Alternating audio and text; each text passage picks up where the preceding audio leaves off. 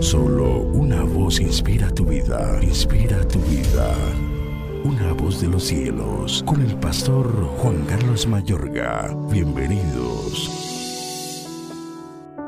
Aconteció que mientras íbamos a la oración, nos salió al encuentro una muchacha que tenía espíritu de adivinación la cual daba gran ganancia a sus amos adivinando. Esta, siguiendo a Pablo y a nosotros, daba voces diciendo, estos hombres son siervos del Dios Altísimo, quienes os anuncian el camino de salvación. Y esto lo hacía por muchos días, mas desagradando a Pablo, éste se volvió y dijo al Espíritu, te mando en el nombre de Jesucristo que salgas de ella. Y salió en aquella misma hora. Hechos 16, 16 al 18. Cuando oras, el poder de Dios se desata. ¿Qué causó que la iglesia en sus inicios fuera tan potente? Efectivamente, en parte se debe a la vida de oración de los que fueron los primeros creyentes. La oración fue una costumbre, podemos verlo cuando leemos en el versículo 16, aconteció que mientras íbamos a la oración, esto sobreentiende que no únicamente oraban a solas, sino que se congregaban para orar juntos a cada instante. La oración cristiana puede mucho porque oramos en el nombre de Jesús de Nazaret, no en el nuestro. Y en este capítulo lo vemos cuando Pablo fue acosado en la ciudad de Filipos por una adivina que evidentemente se hallaba bajo el dominio diabólico como producto de practicar el ocultismo.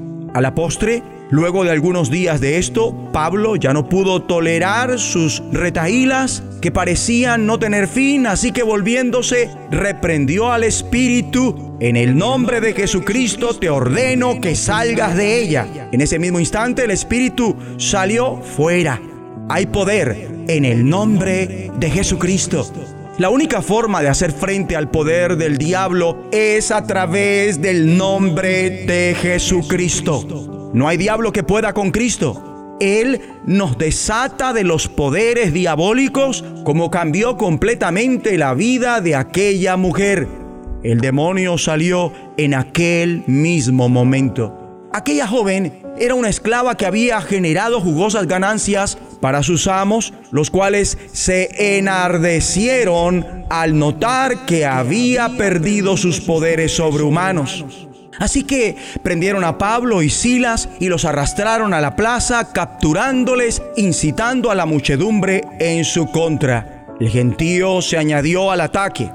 Amable oyente, si comenzamos a hacer la diferencia, siendo radicalmente exclusivo según la voluntad divina. Por esto la vida no siempre va a ser fácil. Algunas de nuestras perspectivas y actitudes que son de acuerdo a la perfecta voluntad de Dios puede que sean muy poco aceptables o incluso parezcan ilegales. Los ataques no son obligatoriamente un indicador de fracaso, lejos de pueden ser un indicador de éxito. Lamentablemente, los magistrados no soportaron la presión y mandaron que les quitaran los vestidos, los azotaran fuertemente, los encerraran en prisión de máxima seguridad y les sujetaron los pies en el cepo. El guardián de la prisión debió estar habituado a que las personas que llevaban a ese lugar llegaran furiosos, renegando, maldiciendo y jurando. En cambio, ve a Pablo y a Silas orar y cantar himnos a Dios. Mi amigo y amiga, la mezcla de oración y alabanza es muy poderosa. Desencadena la intervención divina. En el caso de ellos, un terremoto estremeció aquella cárcel y todas las puertas se abrieron el carcelero estaba a punto de suicidarse, pues creyó que todos los prisioneros se habían fugado y temía las consecuencias. Pablo, con el chance de fugarse, prefirió seguir allí y conducir a su carcelero a Cristo. En el instante que el apóstol Pablo le garantizó que todos los prisioneros continuaban allí, el carcelero preguntó, ¿qué tengo que hacer para ser salvo? Y eso fue lo que se conoce como una ocasión para ganar almas.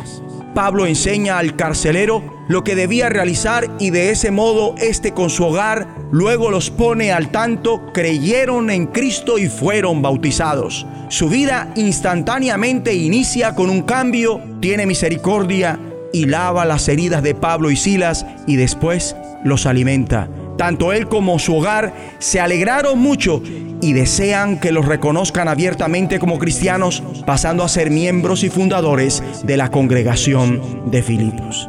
Estos acontecimientos fueron a todas luces sobrenaturales. Pablo presenció sorprendentemente el poderío de Dios tras poner en práctica su palabra. Amable oyente, la oración no solo desata el poder que transforma nuestras propias vidas, igualmente desata el poder que transforma situaciones, acontecimientos y la vida de los demás. Vamos a orar. Dios Padre, favorécenos para ser en este aspecto más como la iglesia en sus inicios. Favorécenos para congregarnos siempre para orar e interceder. Te agradezco por el poder del nombre de Jesucristo. Papá, te ruego que la oración y la alabanza sean el fundamento de todo lo que efectuamos en el nombre de Jesús de Nazaret. La voz de los cielos, escúchanos, será de bendición para tu vida. Bendición para tu vida.